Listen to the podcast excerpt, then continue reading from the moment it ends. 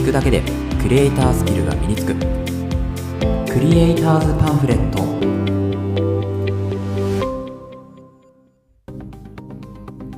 皆さんこんにちは。クリエイターズパンフレットのさくです。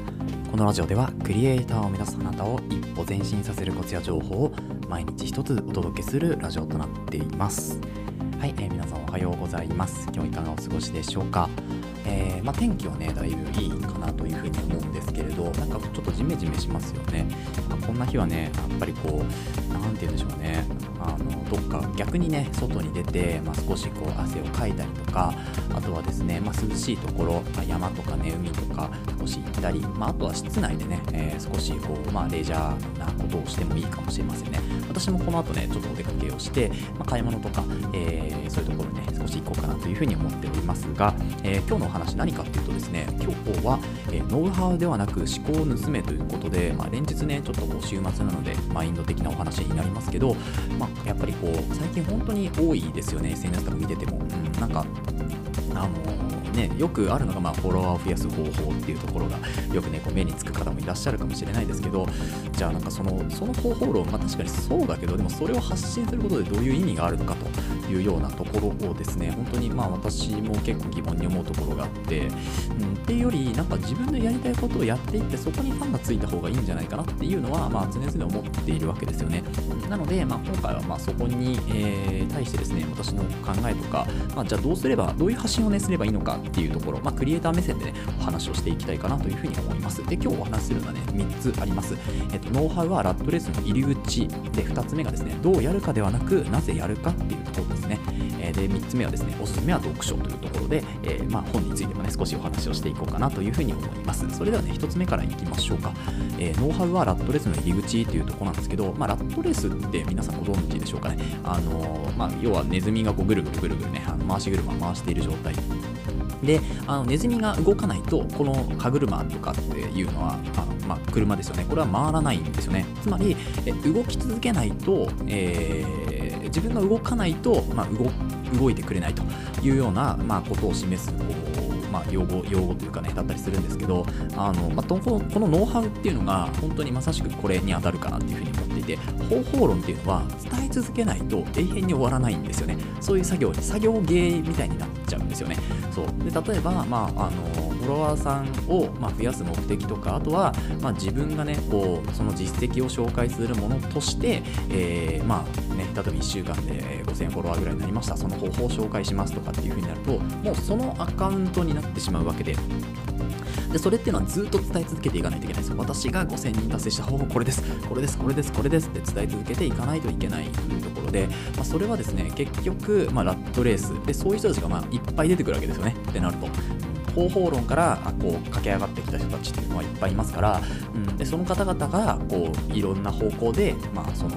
まあ、フォロワーの増やし方みたいなのを教えてるとですね、まあ本当にレッドオーシャンというかね、えー、激戦になってくるわけですよ。で、そこからじゃあ一歩抜け出すためにはどうすればいいかっていうところもあって、でそれはやっぱりこう思考なのかなっていうふうに思っているんですよね。例えば、その、まあ、あのすごくこうアカウントが伸びている方とかで、えー、まあこういうふうにやればフォロワーさんはつくよというふうに言っている人っていうのは、そのフォロワーさんがつくよって言っている背景にどういうものを考えとして持っているかっていうところがまあ思考になるわけですよね。方法論ではなく、それそれを発信することで何につなげているのかどういうふうに考えているのか動線をどういうふうに設計しているのかっていうところを考えることが、まあ、思考。ここがまあ仕組み化につながるかなっていうところなんですね。で決して多分この、えー、思考に関してはですねショートカットやっぱできない部分ではあるのでノウハウっていうのはやっぱショートカットできるんですよね。その方法論だけをまあ真似てしまえばいいっていうところはあるんですけど、まあ、その方法論を真似たところで、まあ、ラットレースになっていきますからいずれは。なのでそうではなくその方法論から、えー、辿るんですよね。その何ていうんですか発信者の思考みたいなところ、うん、でそこが分かるとあこういう風に持っていけばいいのねっていうところでそれが自分のこう考え方にもなってくるので方法論からま一歩抜け出せるような方法、まあ、方法になってきますよね、うん、なんか方法方法でちょっとこうややこしいですけど、うん、方法論から抜け出すための手段としては思考その人の考え方っていうのはどこにあるのかっていうところそこを盗むことがまず第一歩なのかなっていうふうに思うんですよね。でそこからまあ2ステップ目っていうところで、まあ、どうやるかではなくなぜやるかっていうところですけど、まあ、これはですね、まあ、 Voicyのあの Voicy聞いてる方はですねちきりんさんという方が、まあ、ハウより Why みたいなところを言ってね Why みたいなこと言ってたりしますけど、えー、まあ、どうどうするみたいなところからじゃなくてなぜっていうのをすごく考えようっていうところですよね。であの別の言い方するとこうやり方っていうよりもあり方ですよね。っていうところも言ったりするしだから自分がどういうふうにありたいか、うん、自分が何をしたいのかっていうところがやっぱ主軸に持ってこないとですね結局、まあ、他の人と差別化できないんですよね。要はやり方はやっぱりありふれてますから、ね、いろんな情報量がこう溢れている中で自分の色を出したいって言った時にやっぱり自分っていうのはどうありたいかっていうところを主軸に持ってくると、まあ、少しこう他と差別化も図れるしうんなんていうんですかねこう思考をアップデートしやすくなってくるんですよね。要はやり方っていうのはやっぱり変わらないんですよね。不変なんですよほとんど。なので、まあ、そこが溢れちゃってるではなく、まあ、その自分の在り方っていうのは、まあ、自分以外に、ま、全く同じルートを歩んでる人ってほぼいないと思いますからってなってくるとやっぱ自分のが出しやすくなってくるんですよね。で自分がどうしたいかっていうのを、まあ、こう考えることによって先読みする考え方に自然となっていきます、えー、例えば自分がどうありたいかっていうのをうんなんだろう私だったら本当にゼロから、えー、まあ、クリエイターになりたい。何かこうコンテンツを作れるような、まあ、クリエイターさんになりたいとかっていう場合にじゃあ私のラジオとか、まあ、ブログとか発信を見ればどういうふうに、まあ、クリエイター活動をしていけばいいかっていうのが、まあ、本当に1から0からでも分かるような形で私は発信をしようっていうふうに心がけております、はい、なので、まあ、こういう、えーと、今クリエイターの人もしくは私みたいに本当にゼロから、まあ、こうやってコンテンツを作り続けている、まあ、クリエイターみたいな人たちのこの差別化がまず図れますよね。あの今現時点本当にトッププロとか、まあ、クリエイターの方っていうのは、まあ、方法論とかっていうのを、まあ、教えているような形ですよね。うんだから現クリエイタースキルのないクリエイターに対して、えー、発信をしていると。でも私の場合はもう本当にクリエイターではない人。ノンクリエイターの人に、えー、こういう風にやったら自分のコンテンツっていうのが出せるよとかこういう風にやったらうまくいくよとか、えー、あとはまあ分かりやすいコンテンツが作れるよとかっていうのをまあ発信しているっていうところですよね。でそれをですね例えば発信していった先に、えー、じゃあ1年後半年後、え、どういう風な発信をしていこうかっていうのをですね、まあ、計画立てていけるようになると本当に先読みの考え方になっていくかなという風に思います。だから本当にあり方ってすごく大事なんですよね。自分がどうありたいかっていうところを先に決めてしまうとじゃあ1年後2年後こうなってたいっていうようなこう明確な目標みたいなのができてくるのででそこでまあおすすめしたい部分っていうところになるんですけどじゃあ自分のこうあり方とかそういう考え方とかをま見つけたりあとは思考をねどういうところから盗むのか、うん、っていうところになりますけどじゃあコミュニティに入ればいいのかオンラインサインのサロンに、ね、入ればいいのかっていうとそうではなくて、え、まあ、おすすめしたのはやっぱ読書ですね。なんといっても、まあ、コスパが最強なんですよね1冊1500円ぐらいでまあ手に入るという1冊ですからね月じゃないですからねこれねであのー、まあいろんなねこう著名人とかもしくはまあ実績を出している方の、えー、生の声っていうのが、まあ、そこに書き書かれているわけですよね。うん、なのででしかもそれがこう日本語訳もされているものになると海外からの情報っていうのもやっぱ受け取れるわけですよね。ここがものすごく強いかなというふうにます。で今私の読んでいる本がですね、まあ、ここのあのチャプターというかキャプションにね書いてありますけど、えーと、エマニュエル・ドットの思考地図っていう本をですね最近手に取って読んでるんですけどあのーまあ、これはですね、えっと、日本語訳されたものをですね私が買って読んでいるっていうところなんですけど、まあ、この、えっと、エマニュエル・ドットさんっていう方がですね、まあ、歴史の人口学者歴史人口学者っていう学者さんなんですよねでえっとまあいろんなこうね予言というかねあのー、そう。予見をしたことで、まあ、すごくこうあの知られるようになったというところなんですけど例えばソ連の崩壊だったりリーマンショックだったり、まあ、イギリスの、ね、EU 離脱とかっていうところが今こうなっていくよっていうのをあらかじめ言っておいてやっぱりそうなったよねっていうところからあのすごくねあのまあそその他にまベストセラーとかも出されていますけどまあ、じゃあなんで予言できたのかっていうところをですね、まあ、冒頭にこう書いてくださってるんですけど、まあ、これまでの、ね、データとかあとはまそういう歴史的な、ね、背景を見ると、ま、それは至極当然だよねっていうようなことを言っているっていうふうにおっしゃってたんですよ、ま、本の方でね、うん、だからあの要はこう何て言うんでしょうね、ま、この人の思考っていうところも、あのー、読み取れるような本になるんですけど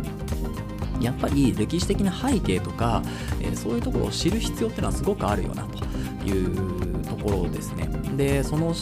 なんですかこの歴史的背景を知るとか、まあそのえーと、これまでの経過とかっていうのを知るっていうのはやっぱ本がね一番こういいというかね本っていうのは何人もの手によってこういろいろなんて言うんでしょうねこういいなんか言葉にするのが難しいですけど、まあ、一冊の本を出すのに、半年とか1年とかもっと多くの時間をかけて、文章を遂行したりとかですねデータを集めたりとかして一冊の本っていうのが出来上がるんですよね。でその一冊の本がなんとこのエマニュエマニュエル・ドットの思考地図も1500円プラス税ということで、えー、それだけ手間がかかっているのに、まあ、それだけの、ね、値段でしかもまあ円安ですよ今、えー、円安ですけど、まあ、この値段でね出されているということで本当にまあコスパとしては最強なんですよね。でなおかつ他人の考えがやっぱりこうリアルタイムな形で入ってこないっていうのがこの本の素晴らしいところであのやっぱりコミュニケーションとか、まあ、オンラインサロンとかもそうですけどこうコミュニケーションを他者と取っている時に他者の考えっていうのはリアルタイムで入ってくると自分が考える時間とか余地っていうのはないんですよね。隙間がない余白がないっていう中で、えー、まあ、答えを出さなきゃいけないっていうところが、まあ、対面とかオンラインとかっていうところになるんですけど本っていうのは、まあ、自分とこう対話するような感じ。だから現実に、まあ、読んでるのは自分だけなんだけどその自分の中で、えー、自分の頭とこう会話しているような感覚っていうのが読書読書をねこうずっとしてると生まれてくるんですよ。なので、まあ、自分をこう客観的に見ることもできるしだからなんでしょうね読書のこうメリットってただ単に情報を集めるだけではないと思うんですよね。その自分の時間を作れるとかっていうところがすごく私の中ではいいなというふうに思っていて。でさらにそこから他者の思考っていうのを客観的なその意見とかっていうのなしリアルタイムなそのなんか邪魔みたいなのがなしに、えー、インストールできるっていうのがすごく便利かななんか自分の思いたいような解釈をできる。でもそれは人が、えー、誰かが言っている思考、まあ、本に書いてある、ね、著者とかが言っている思考っていうのがそのまま入ってくるわけですよね。でそれを自分で咀嚼して、えー、まあ、こう編集しているというような、うん、そういう時間が読書の時間かなというふうに思うのでだからまあ本当におすすめは読書かなというふうに思います。まあ、自分の時間も作れるし、まあ、作れるっていうか作るしかないんですけど、まあ、自分の時間っていうところで、えー、他者のね思考っていうのが、ま、誰の誰にも邪魔されることなくアップデートできるっていうところが、ま、おすすめなのかなというふうに思うんですよね。うん、なので、まあ、今回はねそのノウハウではなく思考を盗めっていうところはあのやっぱりこう方法論がもう本当に溢れちゃってている中で自分でやっぱり考えないと最終的にはいけない部分ってかなりあるんですよね。自分で決定を下さなかったらいけない下さなかったらいけないとかね。そういうのがあるんですけどでも、あのこのね思考っていうのを、まあ、自分の中に入れておくとなんかこう方法論のそのイエス・ノーだけではなくてこうやったらこうなるっていうその最適解みたいなものではなく遠回りした結果早かったよねっていう、うん、そういう機会っていうのはかなりあると思うのでこれを聞いてくださってる皆さんもですね是非、まあ、方法論とか、あ、ノウハウやり方みたいなところに走らないで自分はどうしたいのかっていうところで、まあ、その著者とか、まあ、誰かのその考え方っていうのがなんでそういうふうに考えるのかなと。なんでこういう発信をしてるのかなっていうのを、まあ、その裏をですねこう考えていくと、まあ、自分だけの,、ね、こうオリジナリティのあの考え方になるかなというふうに思いますのでぜひぜひ、えー、自分だけのこう考え方っていうのをですね身につけていただけるといいのかなというふうに思います、はい。まあ、クリエイターの方って大体多分自分だけのこう考え方ってやっぱ持ってるんですよ、うん、なんかいろんなね YouTuber の方とか、まあ、ポッドキャスターの方とか、まあ、デザイナーもそうですね。アーティストの方とかもそうですけど自分の考え方ってやっぱり持っているので、うん。なんかそこがねやっぱ魅力に映るのかなというふうに思います。はい、えー、ということで、えー、今日は以上になります。えー、このラジオでは、えー、クリエイターになるために必要なことだったり、あとはテクノロジー、情報、ニュース記事、作業効率を上げるコツ、サイト、ツールなんかを中心に紹介をしております。リスナーさんと一緒に一流クリエイターを目指していくラジオにしていきたいというふうに思いますので、共感いただいた方はぜひフォローの方よろしくお願いします。それではまた明日お会いしましょう。ご清聴ありがとうございました。